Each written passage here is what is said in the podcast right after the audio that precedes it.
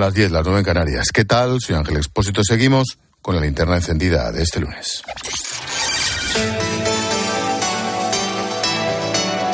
Con Expósito, la última hora en la linterna.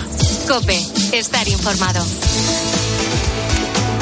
La noticia de esta tarde nos ha llegado desde Londres, te la contábamos nada más encender esta linterna. El rey Carlos ha sido diagnosticado de cáncer. Se lo detectaron tras su reciente intervención de próstata. El monarca ya ha empezado el tratamiento hoy mismo.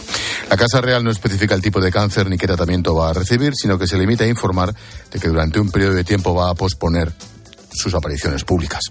El rey afronta la enfermedad con positividad, dicen, confía en poder volver a sus funciones lo antes posible. Según la BBC, su hijo, el príncipe Henry, va a viajar en los próximos días a Londres para visitar a su padre. Recordemos que su hijo menor, Enrique, está alejado de la Casa Real Británica.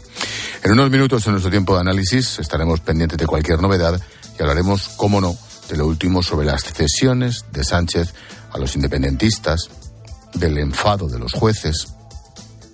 Mira, antes de todo eso, quiero contarte una historia que te va a impresionar. Una historia que por cierto nos podría haber pasado a cualquiera.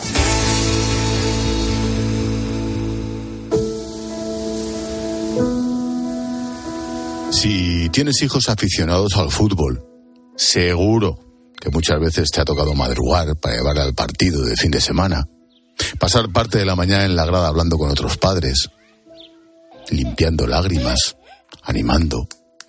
Alberto Rentero es uno de esos chicos. Sin embargo, ya no recibe ánimos en el campo de fútbol.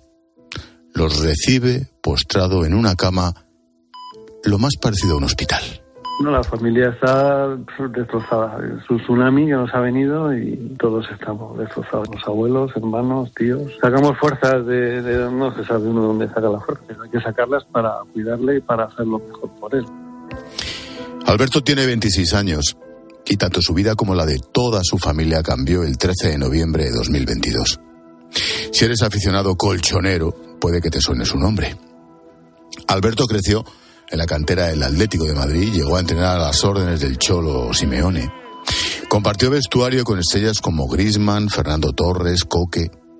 Pero tenía una particularidad que le hacía diferente. Estaba cursando una carrera y compaginaba sus estudios universitarios con sus progresos como futbolista. Es un ejemplo, un estudiante excelente y buen jugador de fútbol. Tuvo mucho tiempo eh, entrenando con el primer equipo, el Atlético Madrid. Y bueno, se ha tirado 11 años en la cantera. Quiso buscar otras cosas y era idílico, efectivamente. Una maravilla. Mientras intenta compaginar ambas disciplinas, surge la oportunidad de cursar una beca en Estados Unidos impulsada por la AFE, la Asociación de Futbolistas Españoles.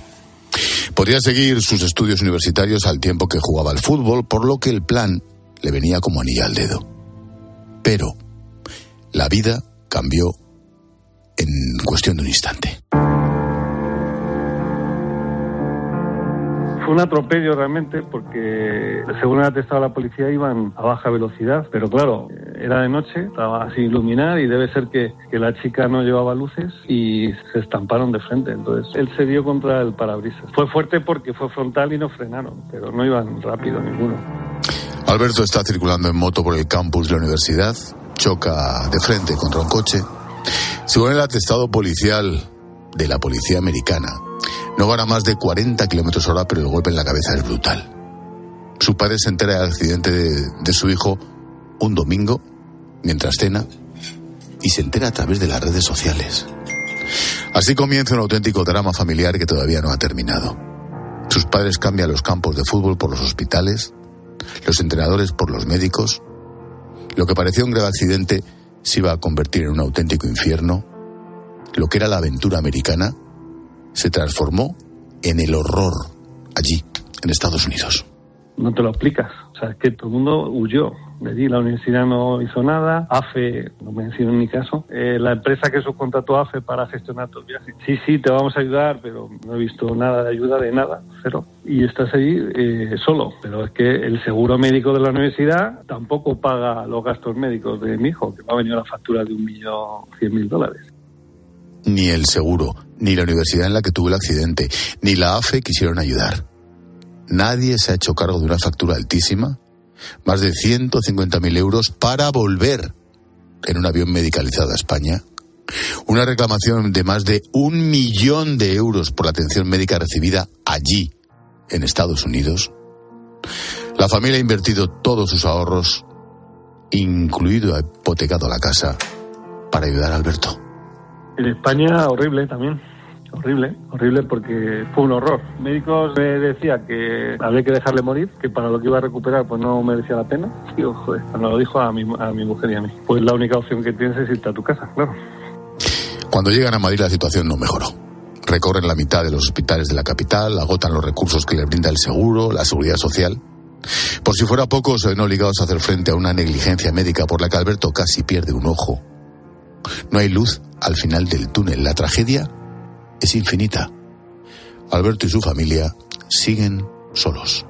O sea, AFE podría ayudarnos de alguna manera, porque a mi hijo le siguen cobrando las cuotas. ¿eh? Mi, hijo, mi hijo sigue siendo asociado de AFE. Yo incluso he escrito al presidente, me ha contestado, pero es que ni una nota de apoyo, ¿eh? es que ya me llama la atención eso. Que se ha ido en un programa de AFE y es que ni un tuit, ¿eh?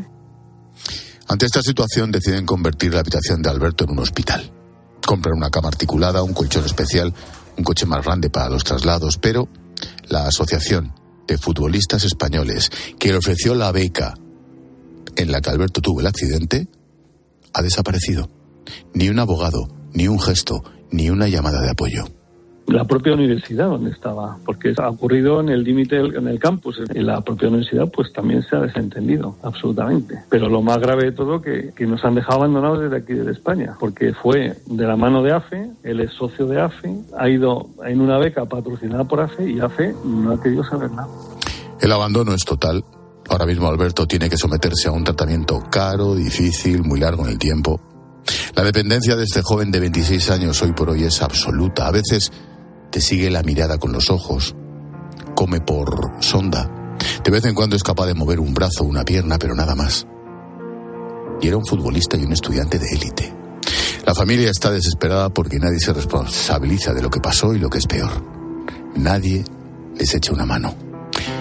Es cierto que han encontrado mucha ayuda en el resto de la familia, los amigos, los ex compañeros, pero también han visto cómo gente que debía ayudar se ha lavado las manos.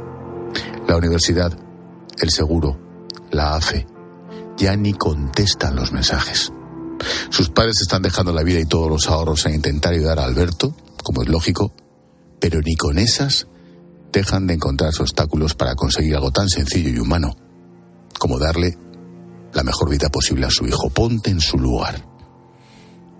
Alberto Rentero, un futbolista de élite, un universitario ejemplar.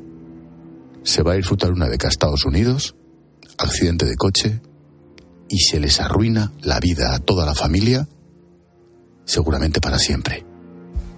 Y les han dejado solos.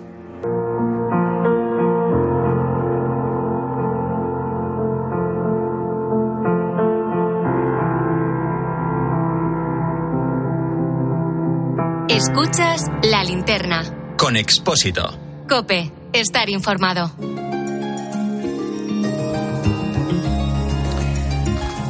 Tiempo de tertulia. La vida sigue. Hoy con Ángela Marte Alay y con Ignacio Camacho. Ángela, buenas noches. ¿Qué tal? Buenas noches, ¿cómo estáis? Ignacio, ¿qué tal? Buenas noches. Buenas noches, con el cuerpo un poco cortado por esta historia. Que ¿Sabes qué pasa? Que hay historias, a través de un amigo común, Alberto y mío, me, me llegó, oye, ¿sabes la historia de esta gente? Y claro, mi colega Gonzalo Zavalla se puso a trabajar en ella, habló con la familia y demás, y dices, joder, macho, las cosas que ocurren, ahora nos metemos en el lío de la amnistía, faltaría más, y en el politiqueo, unas cosas y otras, pero Dios mío, ¿alguien se pone en el lugar de esa familia? Aparte de aparte del infortunio, que bueno, las cosas efectivamente Las cosas pasan. ocurrir, en una fracción de segundo te cambia la vida. Pero yo quiero creer que un mundo tan, tan próspero como el del fútbol eh, no puede dejar abandonado a este muchacho. No es que el- el- lo que denuncia el padre es, esto fue una beca con la AFE, el chico era jugador Atlético de Madrid, se va a Estados Unidos y ni por supuesto el sistema sa- sanitario de Estados Unidos menos. Los seguros No, allí, imagínate. Pero es que aquí tampoco.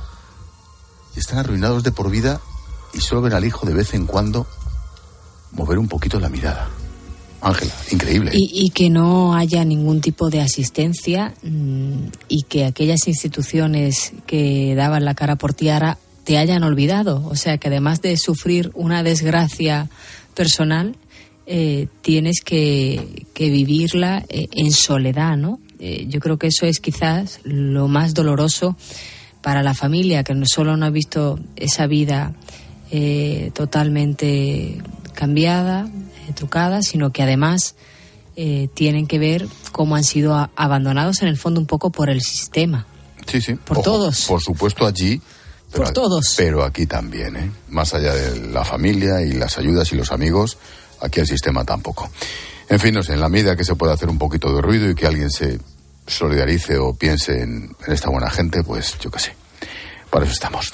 Bueno, pareja, que nos metemos en el lío. Noticia de esta tarde-noche me ha parecido impresionante, claro. Yo es que estuve allí en la coronación. Necane, el rey Carlos. Eso es, el rey Carlos de Inglaterra que ha anunciado que sufre un cáncer, aunque no se ha especificado de qué tipo. Ya ha comenzado, eso sí, sabemos, eh, a recibir tratamiento, ha suspendido todos sus actos públicos y este anuncio se produce tan solo unos días después de que el monarca de 75 años saliera del hospital para operarse de un agrandamiento de próstata. Fue precisamente durante ese ingreso donde se le ha detectado esta enfermedad. Él mismo ha comunicado su diagnóstico a sus hijos, también a su familia y el príncipe Harry, que vive en California y que está bastante alejado de su familia, ha hablado ya con su padre por teléfono y ha anunciado que va a viajar lo antes posible a Londres para estar con él. Notición, ¿que no, Camacho? Sí, parece que la hiperplasia de próstata no era una hiperplasia de próstata. Han dicho que no era cáncer de próstata, pero bueno, no se sabe. El aparato urinario masculino no es tan complicado como el de las chicas, pero... Pero ha podido salir en los marcadores tumorales, de los análisis y todo esto, ¿verdad? Y es verdad que la Casa Real había sido bastante transparente, pero también había mostrado una preocupación quizá eh, llamativa para lo que parecía una simple operación de cirugía habitual, ¿no? Eh, bueno, eh, en fin, hay mucha gente que no sabemos qué tipo de cáncer, ahora en eso sí han sido un poco opacos y supongo que iremos sabiendo y bueno, esto no quiere decir que el reinado se vaya a acabar de la noche a la mañana. Estas cosas pues tienen su tratamiento y en muchos casos pues se sale adelante, ¿no? Mm, Pero vamos, sí es una contrariedad en el, comienzo de, Es que llevo un año. Del reinado, que no sé si va a... Supongo que el príncipe Guillermo asumirá funciones de representación exterior con los algunos viajes, etcétera como es tradicional en la, en la casa cuando, cuando la madre del rey estaba enferma, cuando el padre de la reina estaba enfermo. En algunos casos, sobre todo en la coma y tal, pues iba, iban los príncipes herederos. Pero bueno, veremos. Lo que pasa es que eh, la noticia de, de la enfermedad del rey Carlos coincide con que el príncipe de Gales lleva unos días alejados de, los actos oficiales porque su mujer estuvo hospitalizada, Kate Middleton, y, se ha abandonado en estos momentos también sus obligaciones públicas. Yo creo que nos falta información más allá de ese comunicado de la Casa Real para saber el alcance eh, de la enfermedad. El cáncer de próstata es algo mm, eh, habitual en determinadas edades en los hombres, no es de los más preocupantes, pero insisto, yo creo que nos, que nos falta saber ¿no? el alcance de la, de la enfermedad y como no es un contratiempo en un rey que ascendió muy mayor al trono y que lleva muy poco tiempo en él que ha ascendido al trono ya jubilado. recordar, no, no, no, que literalmente cobraba la pensión, porque cuando cumplió la edad reglamentaria, que en Inglaterra creo que eran 65 años en aquel momento, se publicó que el príncipe pasaba a cobrar la pensión, la pensión del Estado, ¿no? En aquel momento el príncipe. Bueno, em, no podemos descartar tampoco que si la cosa va a más, pues se pueda producir una abdicación y entonces haya un reino corto. Pero vamos, la, la continuidad dinástica está asegurada y aunque efectivamente la, princesa, la duquesa de, de, Gales, la princesa de Gales, eh, tiene, parece que tiene problemas también de salud, pero yo quiero recordar que ni en el ordenamiento británico ni en el español las consortes de los reyes de los príncipes tienen papel constitucional, salvo en función de regencia. Mira tú. ¿Has visto? Fíjate, sacas el tema y dices, esto no tiene patertulia, esto es sí, portada y Camacho se lo sabe todo. Y aparece aquí, eh, en fin, el libro, ¿cómo era? Petete. Eh, que te enseña y te entretiene. Vamos al lío, vamos al politiqueo patrio, Necane. Los dos habéis coincidido en vuestra lista de temas a tratar por el último giro de Pedro Sánchez. Bueno, ya no sé si es un giro, es una voltereta, un salto mortal hacia adelante. Nuevo capítulo, podríamos decir, porque en una entrevista en La Sexta el presidente ha defendido la redacción actual de la ley de amnistía, pero por otro lado también ofrece reformar la ley de enjuiciamiento criminal para limitar los tiempos máximos de las instrucciones judiciales y a la vez recortar el margen de maniobra a los jueces no es nuestra, eh, nuestra intención. Creemos que es un buen texto, que es, un, es una ley reparadora, que es una ley valiente y que es una ley plenamente constitucional y alineada con el derecho europeo. Ahora bien, eh, creo que entre todas las formaciones políticas tendremos que encontrar una solución para que salga adelante la, ley de amnistía, que estoy convencido de que va a salir, de instrucciones que se prolongan y que incluso los propios fiscales pues, han puesto en cuestión. Son elementos que además se encardinan perfectamente en una reforma que, que hemos convalidado, y es el de la eficiencia de la justicia. En fin, creo que hay eh, elementos que, podemos incorporar de mejora y que evidentemente pueden subsanar algunas de las dudas que puedan tener estas formaciones políticas. Qué creíble suena todo cuando se pone prosopopético. ¿Algo más? Sí, sí. Nada más llega a la Moncloa, cambió esta misma ley para que las instrucciones no tuvieran límite temporal, como había fijado el gobierno de Rajoy. Entonces consideraba Sánchez que era nocivo y la antesala de la impunidad. Por cierto, ahora quiere modernizar la justicia en los procesos dilatorios del caso de UGT, 10 años de instrucción, o de los SERE. No, le importaba allí, oye, por favor, es más. Y fíjate, y sigue para adelante con el tema del Supremo y los indultos y lo que haga falta.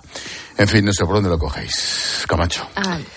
Pues porque este gobierno tiene un problema con la ley, como es lógico, con, con una alianza con delincuentes. Entonces, es que no saben qué hacer para, para allanarle el terreno a los delincuentes. Esto es realmente, eh, en fin, lo decimos ya con cierta normalidad, incluso un poco el cachondeo, pero es que eh, la anomalía es realmente mm, estupefaciente, es decir, estamos ante una anomalía no ya jurídica, sino política insólita eh, eh, en, la, historia de España, es decir, un gobierno que porque le debe la estabilidad o incluso la, su formación, su nacimiento a una, a una serie de grupos, todos, todos excepto el bloque, nacional gallego, eh, bloque, ¿cómo se llama? Sí, bloque nacionalista. nacionalista gallego, todos implicados en graves delitos, unos de terrorismo, otros de, sedición, otros de,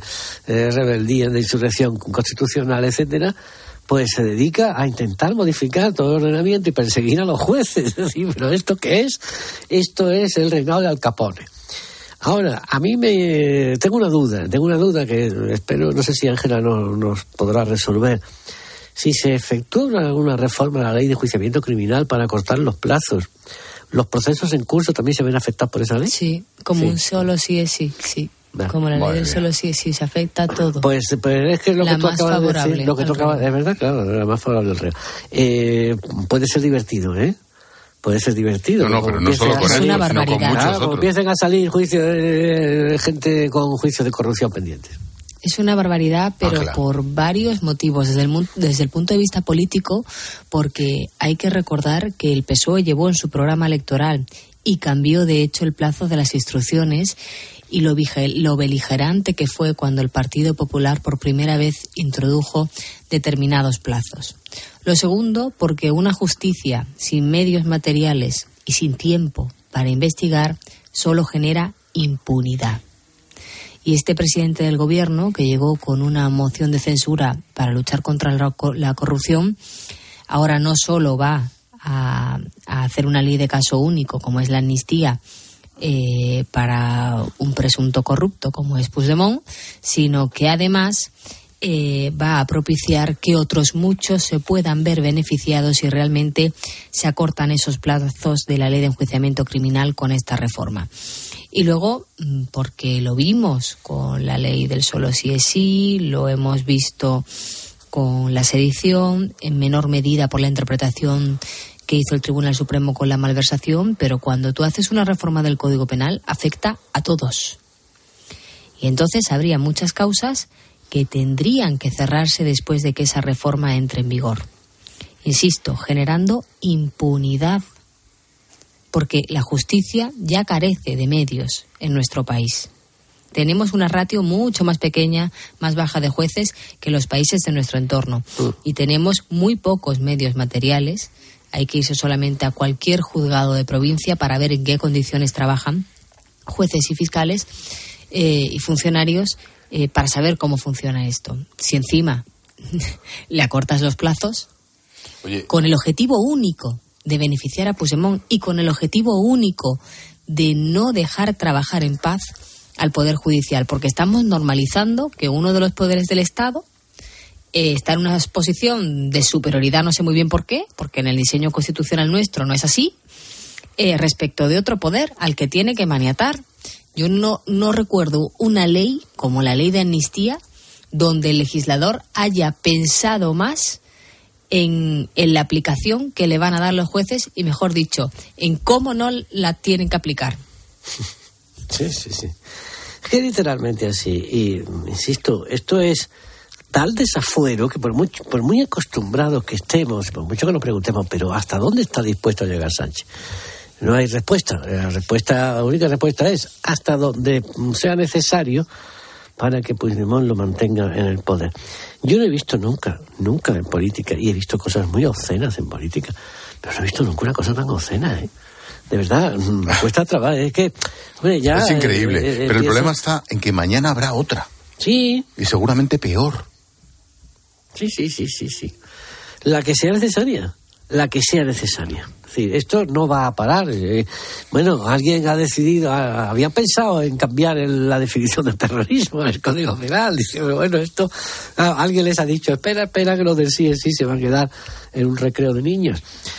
Pero esto también, como acaba de, explicarlo Ángela. Pero ya no es los efectos, es, que, es que es el principio, es un poco la, la el límite ético, esto de, oiga, es que, hombre, uno puede ser más o menos laxo, pero moralmente, pero sabe que hay cosas que no se pueden hacer. No, aquí se puede hacer cualquier cosa. Lo que haga falta. Al servicio de un señor que se llama Carles Puigdemont, que además al final se la va a terminar jugando, porque es el único que tiene tan, tan pocos escrúpulos como él. Hablando de cosas, entre comillas, de cosas increíbles. Capítulo fiscal, que también lo proponía Ángela. Eso es, también coincidíais en este tema. El fiscal del Tribunal Supremo, Álvaro Redondo, y su cambio de opinión sobre Tsunami. Admite que en un primer informe apuntaba un delito de terrorismo a la causa de Tsunami, pero dice que solo era un borrador interno. Días después se reunió con el fiscal general, con Álvaro García Ortiz, al que informó someramente de su planteamiento. Siguiendo con su relato, se dio por enterado verbalmente, pero no le dio ninguna instrucción. Días después redactó el texto que servirá mañana de ponencia en la Junta de Fiscales. Documento en el que dice que no ve elementos objetivos de un delito de terrorismo. Redondo niega cualquier presión de su superior. ¿Qué? Ángela. Yo es que nunca he visto que un fiscal del Supremo redacte 63 folios dando múltiples argumentos de lo que es terrorismo y que en cuestión de 72 horas, sin explicación mediante, decida cambiar radicalmente su, su dictamen. Eh, me llama mucho la atención eh, que se haya tratado en, en ese comunicado eh, de, de restar importancia al primer informe, porque en el mundo hemos accedido a los dos y os aseguro que son idénticos, con el mismo membrete de la Fiscalía General del Estado, con la misma forma del documento. Eh, me llama la atención también eh, la reacción tan beligerante del fiscal general del Estado, eh, que cuando desvelamos esta información y lo llevamos el domingo, antes de publicarla, nos mintió diciendo que era rotundamente falso que hubiese dos informes. Y nos dijo que si éramos capaces de publicarlos, emprendería acciones legales y exigiría rectificación. Y, y me llama la atención lo histéricos que están en la fiscalía eh, con este tema, porque Puigdemont sabe que si el fiscal, de quien depende la fiscalía, eh, decide apoyar que es terrorismo, eh, pues lo mismo la sala segunda del Tribunal Supremo, aunque ahora todo el mundo en este país es penalista y se han leído muy poco las sentencias que en los últimos años ha puesto la Audiencia Nacional diciendo lo que es terrorismo, eh, se podrían llevar una sorpresa. A mí me parece eh, que hay hechos objetivos eh, que revelan lo que está pasando en la Fiscalía General del Estado. a mí no me parece normal que un fiscal al que se le visa un informe diga que es terrorismo y que tres días después de las elecciones generales el fiscal, jefe diga que eso es por un traslado erróneo y mm. vaya chillando por el juzgado me estoy jugando el puesto. No me parece normal eh, que el fiscal general del Estado eh, haya respondido de forma unilateral a la petición del Senado para redactar un informe sobre la amnistía sin dar siquiera traslado al Consejo Fiscal, que es un órgano que él preside, pero que es un órgano colegiado sobre si se debe hacer o no ese informe y no me parece tampoco normal eh, que en el asunto más sensible que tiene ahora la Fiscalía encima de la mesa, que es la imputación de Puigdemont, un fiscal del Supremo, de pronto, porque se lo ha pensado mejor, como le dijo a sus compañeros sin dar ninguna explicación, haga un primer informe argumentado jurídicamente mejor de 63 folios y uno segundo de 68 sin que pase nada. Mm. Camacho. Pues se puede uno imaginar el tenor de la conversación con, entre el fiscal general y su subordinado, ¿no? Oye, tú, ¿tú sabes quién soy yo? ¿Tú sabes, de, ¿Tú sabes de quién dependemos? ¿Sabes de quién dependemos? ¿Tú sabes quién soy yo? Eh, pues, pues, ya sabes lo que, lo que hay que hacer. Eh, a pesar de todo, creo que el fiscal, el fiscal, el fiscal informante, eh, tiene este estatuto fiscal, es un estatuto jerárquico, pero es una cosa complicada de, aplicar, aunque fácil de decir, es un estatuto jerárquico, pero respetuoso con la autonomía individual de los fiscales. Eh, y se puede uno plantar o no plantar. Y en este caso, pues el señor Redondo no se ha plantado. Bueno, pues otra más, otra más. De todas maneras, bueno, habrá que ver lo que decide la Junta de Fiscales. En fin, no voy a prejuzgar si, si hay o no indicios para procesar por terrorismo, porque ni he visto, ni he visto el, el sumario, ni aunque lo hubiera visto tendría capacidad. Lo que pasa que cuanto menos hay debate jurídico, quiere decir, un señor que teniendo esas dudas, un señor del Supremo, que teniendo esas dudas es que la Fiscalía promueve la acción de la justicia. Efectivamente. teniendo las dudas, usted es la Fiscalía, no es el abogado defensor. Ante las dudas, investiguemos, porque lo que es evidente es que este señor, como mínimo, tuvo la duda para hacer dos dictámenes tan radicalmente contrarios. Es que, los cambios de criterio del presidente se han vuelto contagiosos en, el seno de la Administración. Pero en todo caso, para la tranquilidad de los oyentes armados por todo este desafuero, literal, el criterio final lo decidirá la Junta de Sala, la Junta de Fiscales de Sala, y yo ahí ya no tendré nada más que decir. Es decir, si el grupo, si el colectivo de fiscales del, que forman parte personas de toda confianza, entre ellas los fiscales del juicio de proceso, mm, ven que ahí no hay indicio para procesar a Puigdemont, pues es que no habrá indicio para procesar a Puigdemont. Pero eh, lo que están haciendo, insisto, es que no tiene otra palabra que obsceno, es que es una cosa, una suciedad vergonzosa. Ahora bien, ¿y esto a quién le importa? Aquí a los oyentes que nos están escuchando, una, parte de los cuales se, escandalizará, pero lo dará por normalizado y nosotros pues eh, cruzarán de brazos y el resto dirá que todas son cosas de la fachosfera para impedir que Sánchez siga en el gobierno. No, no, yo ya salí del tema fachosfera ya varias veces. Bueno, familia, dejadme dos minutos, que tengo mogollón de plancha. Tampoco es tanta. ¿Que no? No, si no lo digo por ti. Ah, perdona. Es que viene después. Hola, Palo. Hola, Ángel. Mensajito de línea directa. Sí, mira, este es un mensaje para todos los que se encuentran al volante que esto les interesa. Con el seguro de coche de línea directa, además de ahorrarte una pasta, tienes vehículo de sustitución y no solo en caso de siniestro o robo, sino también por avería, para que no os quedéis nunca parados. Venga, cámbiate y te bajan el precio de tu seguro de coche, sí o sí. Vete directo a lineadirecta.com o llama al 917-700-700. El valor de ser directo. Estás escuchando la linterna de Cope. Y recuerda que si entras en cope.es, también puedes llevar en tu móvil las mejores historias y el mejor análisis con Ángel Expósito. Vamos, un poco más. Ya casi estamos conseguido. Tras la cuesta de enero, llega un febrero de oportunidades con los 10 días Nissan. Ven a tu concesionario Nissan del 2 al 13 de febrero y aprovecha las mejores ofertas para estrenar un Nissan con entrega inmediata. ¡Corre que se acaban!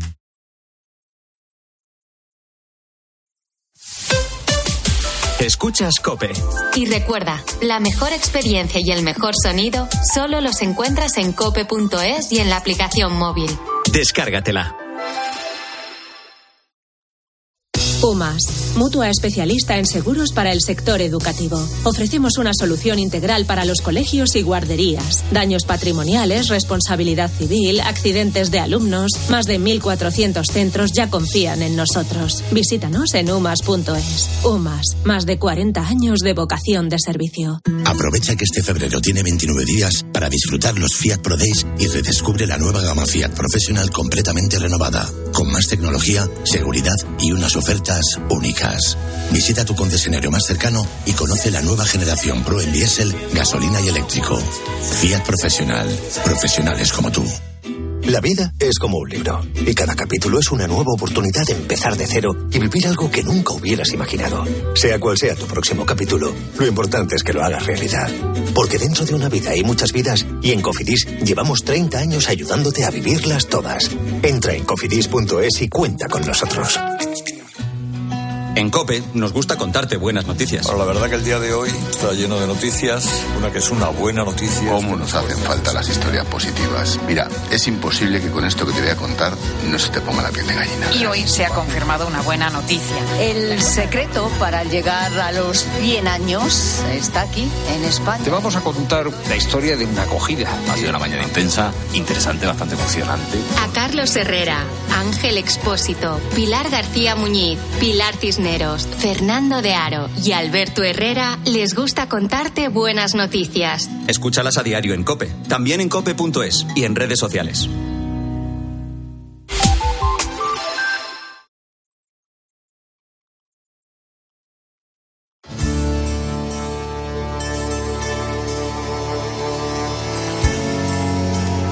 Escuchas la linterna. Con Expósito. Cope, estar informado. Tiempo de tertulia en la linterna con Ángela Martialá y con Ignacio Camacho. Viajamos a Chile. Allí están sufriendo la mayor tragedia de la última década. Los incendios en la región de Valparaíso han dejado ya más de 122 muertos y, ojo, que hay muchos desaparecidos. También hay más de 6.000 viviendas afectadas. Las imágenes son terroríficas. Especialmente trágica está siendo la situación en la ciudad de Viña del Mar a poco más de 100 kilómetros de la capital de Santiago. Saludamos en directo al superintendente del Cuerpo de Bomberos de Viña del Mar, Hernán Pérez. Hernán, bombero, buenas noches. Buenas noches, gusto saludarlo y gracias por el contacto. Buenas noches aquí en España, buenas tardes en Chile. ¿Cuál es la situación ahora mismo, Hernán? Bueno, hemos vivido, como tú comentabas, días realmente terroríficos desde el día viernes, a las 14 horas hora de Chile, se ha desencadenado una serie de, incendios en la zona de, Viña del Mar y sus alrededores, que nos llevaron a la, triste cuenta que tú contabas recién de más de 122 víctimas fatales y vamos casi ya en 8.000 viviendas ya eh, encuestadas, destruidas por el paso del fuego. Hoy día ya está el fuego circunscrito eh, y estamos en la fase de remoción remate del incendio y lo más triste es buscar a los eh, afectados y los desaparecidos que ya van en 122. Qué horror. En, en España, por desgracia, también tenemos experiencia con incendios forestales, no, por supuesto, de esa magnitud ni de esa violencia, de ese disparate. Por la experiencia, Hernán, por lo que digan las autoridades, ¿esto ha sido provocado? Hay, muchas eh, teorías al respecto. Eh, las autoridades han sido bastante cautos. En este minuto estamos en, un estado de excepción. Significa que estamos bajo un régimen con toque de queda, cosa de resguardar a, la gente que dejó sus casas abandonadas, los que no se quemaron, no sean saqueadas. Y el, jefe de Estado Mayor que está a cargo de los movimientos lo declaró así en la prensa, de que hay una conspiración detrás de toda esta serie de incendios en la zona como bomberos no lo podemos claro. ni afirmar hasta que esté todo comprobado. ¿Recuerdan algo parecido en Chile? Esta es el mega incendio más grande en la historia de Chile y es el segundo, como efectos eh, devastadores, el segundo más grande del mundo después de un incendio que ocurrió en Australia con más de 170 muertos. O sea, Chile es el, más, el incendio más grande de la historia de Chile. Recordemos que en Chile es verano, las temperaturas son muy altas, claro, el trabajo y el viento para intentar acabar con el incendio han sido imposibles, ¿no? Las condiciones, lamentablemente, veíamos el verano de ustedes en Europa, que fueron temperaturas que llegaron sobre los 40 grados. Hemos tenido esa temperatura en la capital, bordeando casi los 40 grados. Y el día del incendio, eh, acá eh, se, produce el efecto 30-30-30, que es eh, temperatura sobre 30 grados, una humedad relativa debajo del 30% y un viento sobre 30 nudos, es la mezcla perfecta para la propagación de los incendios. Y ese día se dieron las tres condiciones. Fueron dos días, el viernes y el sábado, que están las condiciones totalmente adversas y nadie podía detener el paso del fuego. Aprovecho de comentar que Viña, que vio la necesidad de pedir apoyos a otros cuerpos de bomberos, llegaron más de mil bomberos de todo Chile. Chile es una larga franja, llegaron de muy al norte y muy al sur y tuvimos trabajando más de 400 carros bombas y así todo era imposible detener el fuego. Qué horror. Y la última, ¿cuáles son las previsiones? Me comentaban antes Hernán que ya está el, el incendio, el área está, por así decirlo, cercado, pero ¿ahora qué? Bueno, ahora estamos en la fase de remoción y evitar que queden algunas brasas que podrían eh, llevar eh, fuego a, lugares que todavía no han sido afectados. Estamos trabajando 24 horas incansablemente, pero nuestro foco principal hoy día dividido en dos fuerzas de tarea es recuperar las víctimas. Queremos darle la tranquilidad a los familiares de que puedan recuperar en algunos casos solo los restos calcinados de sus familiares. Qué horror. Hernán Pérez, superintendente del Cuerpo de Bomberos de Viña del Mar en Chile. Gracias por atendernos y a seguir trabajando, amigo. No, no queda más que dar todo el ánimo que se puede. Muchas gracias, un abrazo y gracias por el contacto. Adiós. ¿Habéis visto las imágenes? Es increíble. No, lo que, pero a mí lo que me, espanta es el número de muertos. Bueno, es que pueden, pueden duplicarse, ¿eh? Y cientos de desaparecidos. Sí. Qué barbaridad. Y la mayor parte, según parece, con, origen provocado. origen sí, sí, hombre, el bombero, claro, lógicamente no puede decirlo tal, pero vamos, todo pinta como pinta. Además, ha empezado en un parque nacional, tal. bueno, bueno, bueno, qué disparate. Bueno, volvemos a casa. Mm, a ver cómo tratamos el tema este del agua, del transporte de agua en barco, de la solidaridad con Cataluña. Faltaría más. Hay muchas, muchos frentes, de Cane. De momento, el Gobierno y Generalitat lo que han hecho es llegar a un acuerdo para luchar contra la sequía en esa comunidad. La vicepresidenta Teresa Rivera y el consejero David Mascort han pactado construir dos nuevas desaladoras en Barcelona y en Girona. Hasta que estén operativas, pues ya si fuera necesario, prevén llevar agua en barcos desde el puerto de Sagunto. Esta opción se activaría a principios de verano y, según Rivera, no afectaría el suministro de la comunidad valenciana. Una iniciativa que, que hemos comunicado también al, al, territorio, tanto al presidente de la Generalitat como al alcalde de Sagunto, destacando que no compite, como digo, con otros usos locales, que entra dentro de lo que sería habitual y previsible para una instalación que está siendo infrautilizada. El presidente valenciano Carlos Mazón asegura que le parece bien esta idea, pero pide el mismo trato para todos. Porque esto es un asunto de solidaridad, algo que he defendido toda mi vida. Y no le vamos a negar el agua a quien en su día sí que nos la negó. Porque sobre la revancha no se puede construir nada. Yo creo que ya va siendo el momento de que construyamos algo, algo en España, ¿no? Pero la comunidad valenciana agonizamos de sed también para nuestro campo y por tanto también exigimos lo que nos corresponde y creo que todo es compatible. Yo me preguntaba antes, la pregunta que nos hemos hecho todos en los últimos días, ¿y si hubiera sido al revés? Y claro, pensando un poco, es que ya ocurrió al revés. Y ya dijeron que no, Ángela. Y ya dijeron que no. Y también hay que pensar, y a mí me parece bien eh, esta política solidaria para frenar la sequía en Cataluña, eh, porque creo en, la solidaridad entre los territorios dentro de un país, pero también hay que decir que hay otras autonomías que tienen serios problemas de abastecimiento de agua y que también van a sufrir severos recortes este verano, como es por ejemplo Andalucía, y no sabemos si el Gobierno central va a tener la misma actitud con la Junta de Andalucía que con Cataluña. Eh, a mí me parece bien que la señora Rivera haya prometido esas dos máquinas nuevas que se van a hacer, las plataformas, las Me parece bien. Me parece bien que se haya barajado el transporte de agua en barco a Cataluña y me parece bien que se ataje un problema que es al final un problema que tienen, insisto, diferentes puntos del país. Mi pregunta es si cuando no sea un socio de gobierno el que esté en el Ejecutivo de turno autonómico, el Gobierno central, Rivera, va a dar la misma respuesta a todas las autonomías. Y yo creo que ahí la reivindicación del señor Mazón es muy justa. Nosotros damos encantados el agua, pero aquí también tenemos un problema de sequía con el campo en Valencia. ¿Y qué pasará en Andalucía, donde hay pantanos que están a un 4%? Y donde va a haber restricciones de agua este verano, sí o sí, para la población. Camacho. Bueno, vamos a ver, el agua no es de nadie, es decir, es de todos. Por tanto, esto de esta es mi agua, yo, perdonad, pero no, no, no lo he podido entender nunca. Entonces, el agua, mm, pues si hay un sitio donde hay mucha agua y otro sitio del mismo estado, del mismo país, de la misma nación, donde hay poca, pues si se puede, se lleva de un sitio a otro. ¿Cómo se puede? Este es el problema, que no es fácil. Y entonces, durante 20 años, 20, 20 de, de, calendario, bueno, 21 para ser exacto, 20 y medio, la izquierda y el nacionalismo catalán se han opuesto a dar agua, a llevar agua a otros territorios que la necesitaban, que la necesitaban, a través del plan ideológico y de los trasvases. Esto no es óbice para que ahora no haya obligación de llevarle agua a Cataluña, bueno, la tiene. Y yo sé que hay muchos ciudadanos españoles que dicen que no la merecen. Quiero recordar dos cosas. Primero, que la solidaridad no, que la solidaridad no se merece. Es un derecho que se tiene o se concede porque, porque, porque, precisamente porque es de justicia.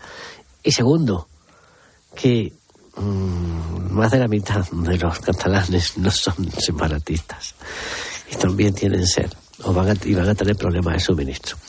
Dicho todo esto, aquí pasa una cosa, la política de la Generalitat, la política hidráulica o hídrica de la Generalitat de los últimos 20 años ha sido inexistente o insuficiente. No han hecho prácticamente nada. Creo que construyeron dos desaladoras que apenas funcionan. Eso es todo lo que han hecho. Porque estaban en otra cosa, estaban en el procés. Pero digo yo que eh, incluso pensando que les hubiera podido salir bien el procés, necesitarían cierta autonomía, autonomía hídrica. Bueno, pues no, no se ocuparon. Segundo, el gobierno tampoco se ha ocupado. Y ya lleva cinco añitos, ¿eh? Es decir, que no es una cosa que la haya pillado de aquí. No, la señora ministra de Medio Ambiente, que es tan entusiasta del discurso climático, ha llegado tarde a una evidencia, como es, primero, un ciclo prolongado de sequía y segundo, que posiblemente se transforme en algo más, que si no en una transformación climática definitiva, al menos en un fenómeno bastante prolongado. ¿Qué ha hecho? Respuesta, nada. Nada, sí, perdón, ha hecho algunas cosas. Derribar represas y diques fluviales para que los ríos, el cauce ecológico de los ríos, y, y por cierto, y autorizar también, y autorizar a través de la, de la Confederación Hidrográfica desembalses, que la mayor parte eran necesarios, porque si no, eh, pues, pues eh, el agua podía provocar problemas en, la, en los pantanos, el, el, exceso de agua, me refiero donde había, donde había eh, la España húmeda, ¿no? Eh, entonces, ahora ya solo puede hacer políticas de emergencia. Claro, los barcos, porque de Asturias a Cataluña no se puede llevar, porque el barco tendría que dar la vuelta llegaría en otoño. Y Andalucía, a ver de Andalucía para Málaga y la Costa del Sol, a ver cómo lo lleva. Porque claro, a Córdoba es complicado y a, y a la Sierra Sur de Sevilla es complicado llevar un barco, aunque pueden meter los camiones cisternas, sigue siendo complicado. Entonces, bueno, que es que esto parece como que, es que aquí de pronto, ah, no, es que ha dejado de llover. Oiga, que es que lleva sin llover mmm, tres, cuatro años. Es decir, eh, sin llover, sin llover significativamente. Y aquí no ha hecho nadie nada. La liaron en Doñana y al final se han puesto de acuerdo en tres horas, en tres días, que es lo que tenían que haber hecho. Vamos a ver si luego hacen el trasvase, lo que queda del trasvase de piedras y tal. Pero es lo único que se ha llamado la atención, porque, no, porque había relato, le salió mal, por cierto. ¿Y esto qué pasa? Y luego hay que decir que de la reunión que ha mantenido hoy Teresa Rivera con el conseller, eh, ha quedado claro una cosa y es que esas dos desaladoras se van a financiar con 500 millones de fondos europeos. No os ha jodido. Que recibe el gobierno central. Con lo cual, yo entiendo que haya otros territorios, insisto, en España que tienen problemas importantes de sequía, porque vivimos un cambio climático evidente, porque no está lloviendo este año, eh, porque cada vez hace más calor, porque, como ha explicado muy bien Ignacio, no se han hecho eh, construcciones hidráulicas ni se ha atajado el, el problema de la sequía en la última década. Por todo esto, yo supongo que el gobierno también destinará esa misma cuantía de fondos a otros territorios apelando a esa misma solidaridad. Claro, claro, claro. Pero no, eso es evidente. Y además es que con el mismo o mayor derecho con el mismo mayor derecho. Ya, pero es que estamos siempre. Aquí a la carta, es decir, yo tengo capacidad de presión porque se necesitan mis votos, porque soy amigo del gobierno y me cambian la ley y me dan las subvenciones y me quitan la deuda. Esto es lo que no puede ser. Entonces, Almería, eh, Murcia, el sureste español, ahora también la Costa del Sol, la propia la propia costa en el Valle de, Valencia, los Pedroches, el que hay de los 80.000 Pedroches, personas claro, que claro, llevan y- un año sin y- agua, y- y tienen en- que ir camiones Y cisterna. en tu provincia, en tu provincia, ¿tú has visto cómo están los pantanos? ¿Tú has visto Sí, pantanos? el ¿Tú has de Bornos al 4%. El de Bornos, ¿tú has visto pasar por el del Gastor? ¿Tú has pasado por el del Gastor? Se puede caminar Y por era, el y era- Gastor. y era la famosa provincia, eh, sobre todo esa comarca de los con mayor para abajo. pluviometría. Era, era. Con mayor pluviometría en la sierra de, de, de Grazalema. Pero claro, pero oiga, que esto no pasó ayer. Insisto que esto no pasó ayer.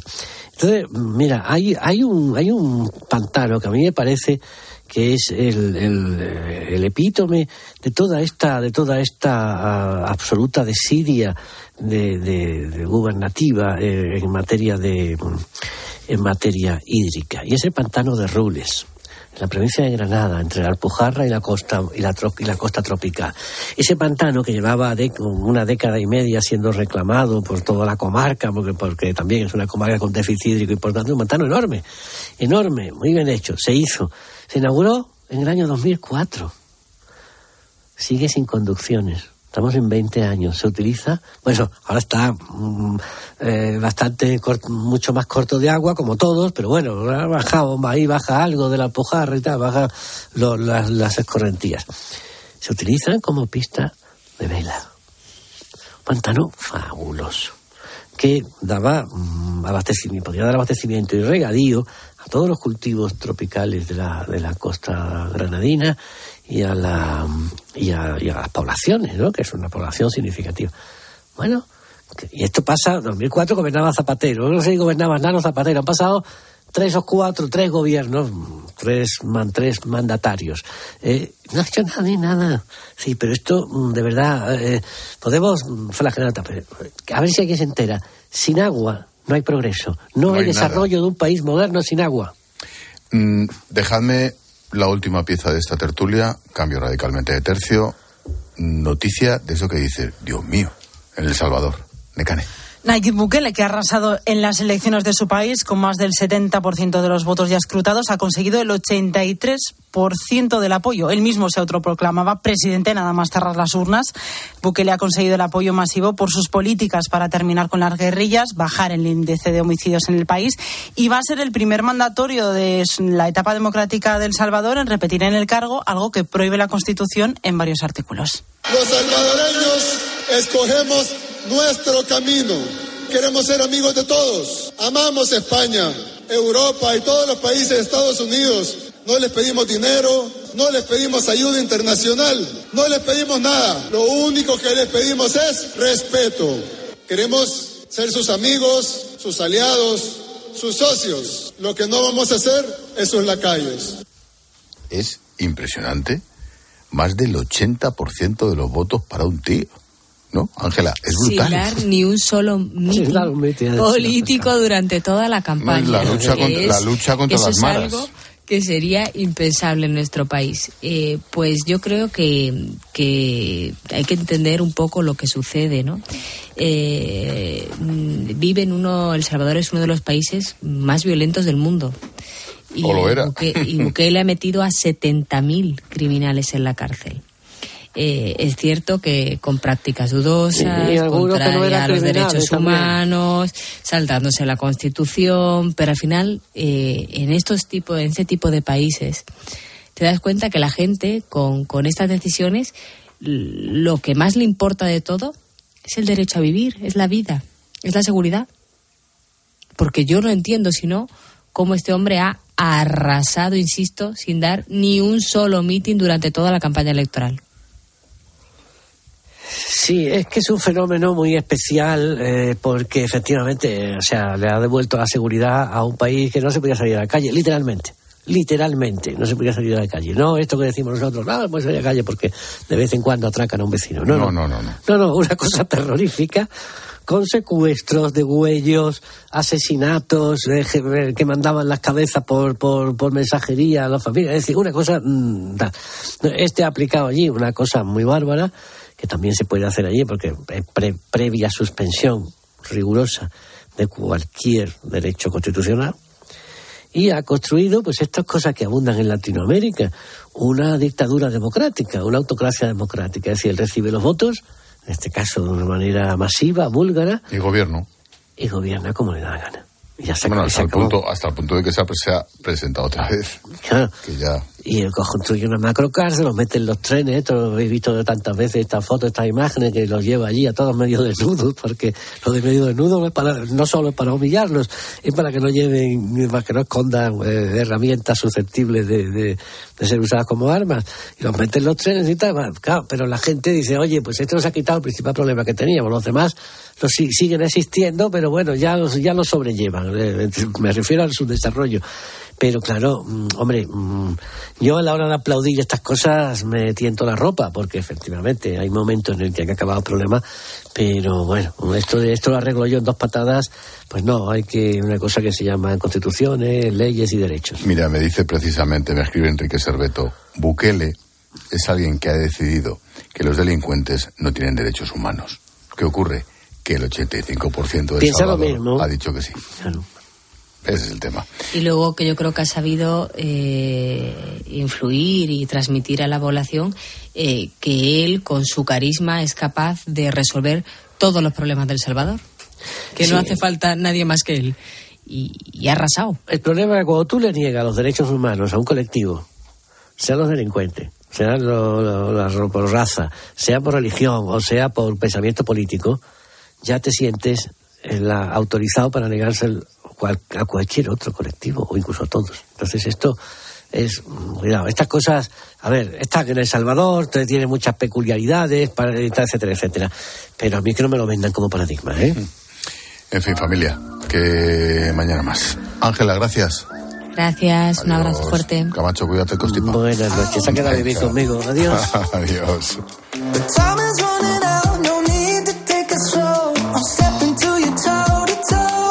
A esta hora, Jorge Bustos nos trae el personaje del día. ¿Qué tal, Jorge? Buenas noches. Buenas noches, Ángel. El personaje del día es Nayib Bukele, que acaba de arrasar en las elecciones en El Salvador. Con más de un 85% de los votos. No se registra un, volumen así de popularidad en ningún país, eh, casi te diría occidental y, hasta oriental. El, llamamiento que, ha hecho Bukele al pueblo salvadoreño eh, supone digamos, pasar por encima de algunas de las últimas líneas de resistencia democrática que tenía el país a condición de seguir imponiendo su famosa mano dura que ha conseguido paliar la delincuencia desatada por las maras en el territorio. Esta es una disyuntiva falsa entre seguridad y democracia que no debería ser un dilema, no deberían hacernos elegir nuestros gobernantes entre mantener las libertades y las garantías procesales y un Estado de Derecho y, eh, y acabar con la delincuencia. Deberían ser compatibles esas dos cosas. Sin embargo, Bukele ha encontrado la población del Salvador eh, el mejor refrendo para darle un impulso a su eh, huida hacia adelante y a la imposición de una mano dura que es aplaudida por la población, pero que va a convertir en El Salvador en lo que algunos llaman una especie de cárcel al aire libre. Eh, ojalá que en algún momento los salvadoreños extrañen también las, las garantías democráticas que están perdiendo y obliguen a Bukele a devolvérselas al mismo tiempo que mantiene a raya la criminalidad.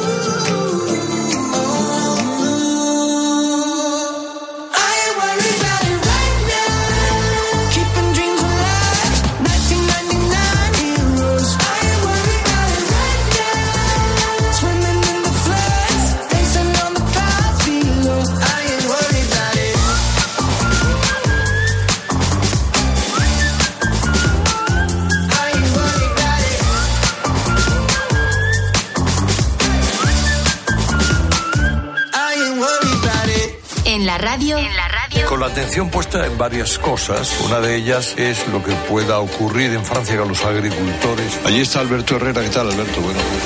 Todo pasa en Cope. A medida que me acerco a la frontera, por la E15, empiezan a aflorar las primeras caravanas de camión. Tomate.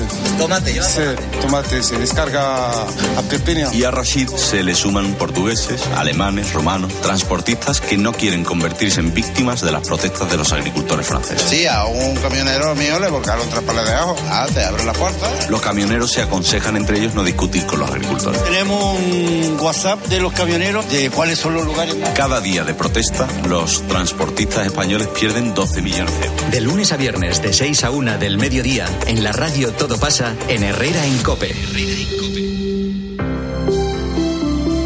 Buenas noches. En el sorteo del cupón diario celebrado hoy, el número premiado ha sido 34.804. 34804. Serie 26026. Recuerda que mañana, como cada martes, tienes un bote millonario con el sorteo del Eurojackpot de la 11. Y ya sabes, a todos los que jugáis a la 11, bien jugado.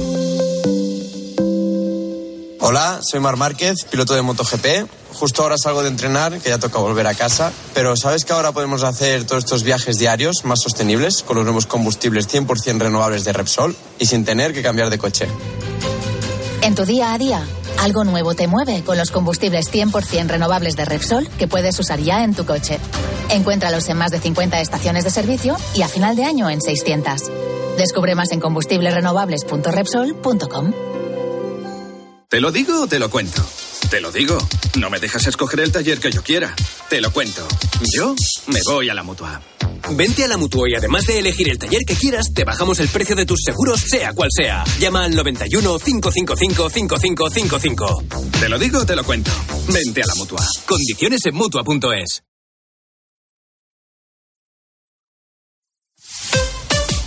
Escuchas la linterna. Y recuerda, la mejor experiencia y el mejor sonido solo los encuentras en cope.es y en la aplicación móvil. Descárgatela.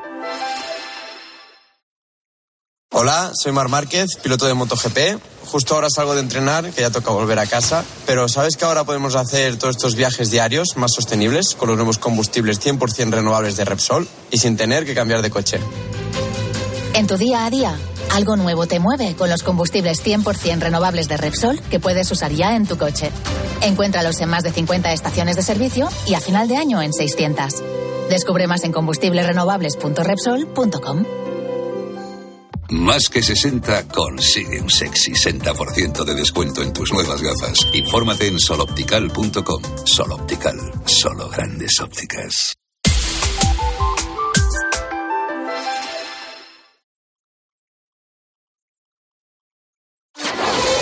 Línea editorial. Cadena Cope.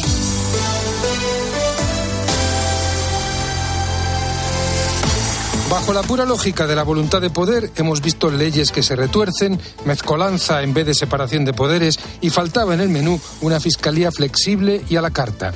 El fiscal Álvaro Redondo, en un primer momento, apreció indicios de terrorismo contra Carles Puigdemont y apoyó la competencia de la Sala Segunda del Tribunal Supremo para abrirle causa.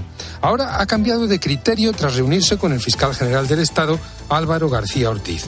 Tras despachar con él, aseguró que los hechos descritos por el juez Manuel García Castellón no podían considerarse como delitos de terrorismo y que, por lo tanto, debía rechazarse la exposición razonada realizada por el mencionado juez.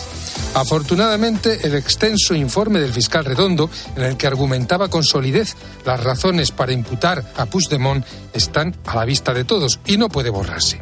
Es difícil que con hechos como este no aumente la desconfianza. Cabe recordar aquel de quién depende la Fiscalía, que ha quedado marcado para siempre en la falta de pudor político del presidente Sánchez. La sucesión de gravísimos hechos que afectan a jueces, fiscales y presidentes de altos tribunales como protagonistas reflejan la obsesión del PSOE y de sus socios por denigrar a los miembros del Poder Judicial que no bailan al son que toca el Ejecutivo. Naturalmente, hay que adecuar las apreciaciones de los fiscales a la rotunda declaración de Sánchez en Bruselas. Ningún independentista catalán puede ser acusado de terrorismo. Y si no, se cambia de criterio.